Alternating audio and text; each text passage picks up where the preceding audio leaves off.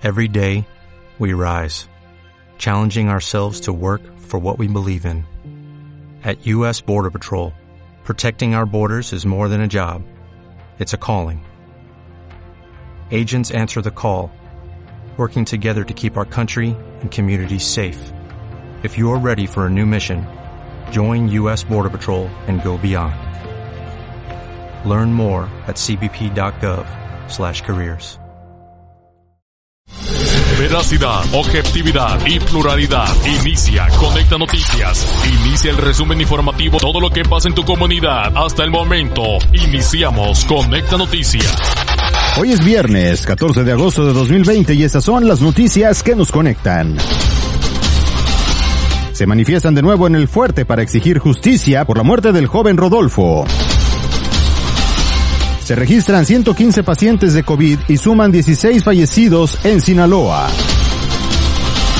Disminuye el 0.7% la inversión extranjera directa en el primer trimestre.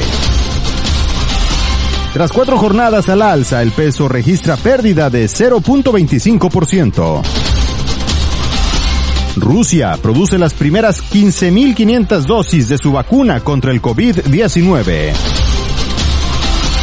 Japón sufre caída histórica del Producto Interno Bruto en plena recesión. Y el resumen deportivo con Gustavo Sierra. Resumen informativo local. Un grupo de fortenses y familiares de Rodolfo N. realizaron la mañana de este lunes una marcha pacífica por las diversas calles de la cabecera municipal para exigir justicia para el joven vecino de Barotén que falleció en un accidente en el que se vio involucrado el hijo de la alcaldesa Nubia Ramos Carvajal. Con pancartas en mano, con mensajes en los que se pedían justicia para Rodolfo, los manifestantes llegaron hasta Palacio Municipal de El Fuerte e ingresaron a la explanada donde hicieron algunos pronunciamientos en contra de la alcaldesa y su hijo, a quienes le gritaban y pedían que saliera para atenderlos. Los manifestantes exigieron un castigo ejemplar para el hijo de Nubia Ramos, a quien responsabilizan por la muerte del vecino de Barotén durante un accidente vial. Una de las hermanas le gritaba a la presidente que si hubiera sido al revés, ¿dónde estuviera su hermano Rodolfo? Los manifestantes se retiraron del Palacio Municipal sin que ningún funcionario municipal los atendiera, únicamente dialogaron con un agente del Ministerio Público de El Fuerte, quien les explicó que el caso se estaba ventilando en la ciudad de Los Mochis, por lo que se desconocían los avances del mismo. Previo a la marcha, la alcaldesa del Fuerte, Nubia Ramos Carvajal, dio la cara y aseguró que en el caso se están ventilando por la vía legal y lamentó el deceso de Rodolfo y la situación por la que su familia y la propia están pasando. Con 115 nuevos pacientes registrados en plataforma con COVID-19, terminó el domingo 16 de agosto en Sinaloa, dejando un total de 679 personas activas con este virus. El secretario de Salud, Efren Encinas Torres, dijo que en Culiacán, donde permanece el mayor número de infectados, permanecen 357 pacientes, seguidos de Mazatlán con 126, después Guasave con 73 y Ahome con 62 personas con el virus activo, siendo el día 171 de estar en enfrentando la contingencia, se suman 115 nuevos pacientes que corresponden a 47 de Culiacán, 23 en Mazatlán, 20 casos en Guasave, Ahome 18 y 7 en Abolato. Tenemos un buen número de recuperados, 107 pacientes que están con sus familiares haciendo un total de 11.421 personas en casa, más del 80% así lo afirmó. Así que como se han recuperado el 80% de todos los que han padecido la enfermedad, mencionó que hasta el momento 2.575 sinaloenses no han logrado superar el COVID. Con sospechosos en gran parte del estado, el secretario reiteró que a pesar de que ya se encuentra el semáforo verde en 11 municipios, no es momento de bajar la guardia, por lo que invitó a la ciudadanía a contribuir con medidas de prevención. La nota, la nota nacional.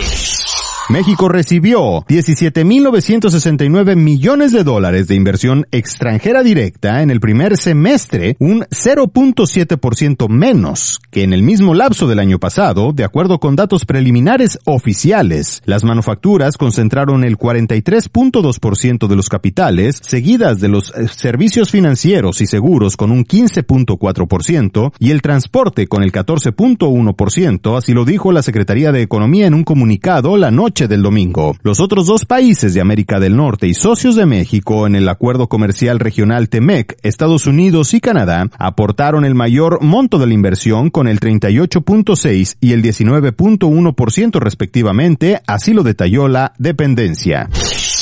La moneda de México descendía el lunes después de cuatro jornadas consecutivas de ganancias, mientras los inversores aguardan conocer esta semana las minutas del más reciente encuentro de la política monetaria de la Reserva Federal estadounidense. El peso cotizaba en 22.02 por dólar, con un declive del 0.25% frente al precio de referencia de Reuters del viernes. En las cuatro sesiones previas, la moneda se fortaleció un 2.1%. Es probable que la depresión del peso esta mañana sea solo una corrección moderada, así lo dijo Gabriela Siller, directora del análisis de la firma local Banco Base.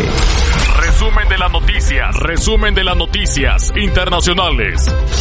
El primer lote de la vacuna Sputnik V, creado por Rusia para prevenir el COVID-19, superó las 15.000 dosis, así lo informó hoy el servicio de prensa de la fábrica farmacéutica Binom Pharm. El pasado viernes se anunció el inicio de la producción en serie de la vacuna sin especificar las cantidades, pero este lunes la empresa reveló que el primer lote industrial de la vacuna fueron 15.500 dosis, según la agencia TAS. En la víspera, Rusia anunció que la campaña de vacunación masiva contra el COVID-19 comenzará dentro de un mes. La Organización Mundial de la Salud recibió con cautela la noticia de que Rusia había registrado la primera vacuna del mundo contra el COVID-19, ya que esta ni siquiera figuraba dentro de las primeras seis que estaban más avanzadas, y señaló que esta, como el resto, deberán seguir los trámites de precalificación y revisión que marca el organismo.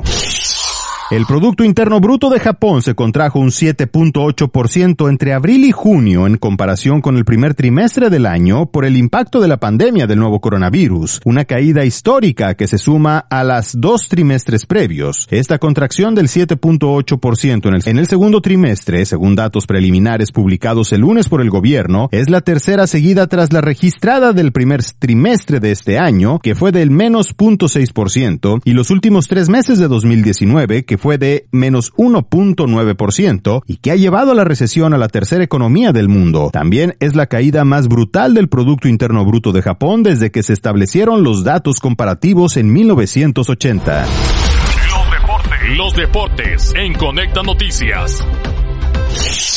Qué gusto que continúen con nosotros en Conecta Multimedia. Esta es la nota deportiva. En el último partido de la cartelera de este domingo, Querétaro goleó en casa a las Águilas del la América, cuatro goles por uno. El equipo de Alex Diego salió respondón y apobulló al líder. Pudieron tener más goles, pero Memo Ochoa los evitó. Cabe recordar que los aficionados de la América se burlaban del Cruz Azul, ya que los Gallos Blancos le rompieron la racha de 18 partidos sin conocer la derrota. En aquella ocasión la máquina perdió por la mínima cantidad, es decir, un gol por cero. Los Gallos Blancos del Querétaro en menos de una semana derrotaron al imparable máquina de la Cruz Azul y de paso humillaron al líder. Con este resultado frente al equipo de Acuapa, Querétaro llega a 7 puntos y está entre los mejores 8 de la tabla general. Cabe mencionar que la América sigue siendo el líder del torneo. La tabla general del Guardianes 2020 está de la siguiente manera.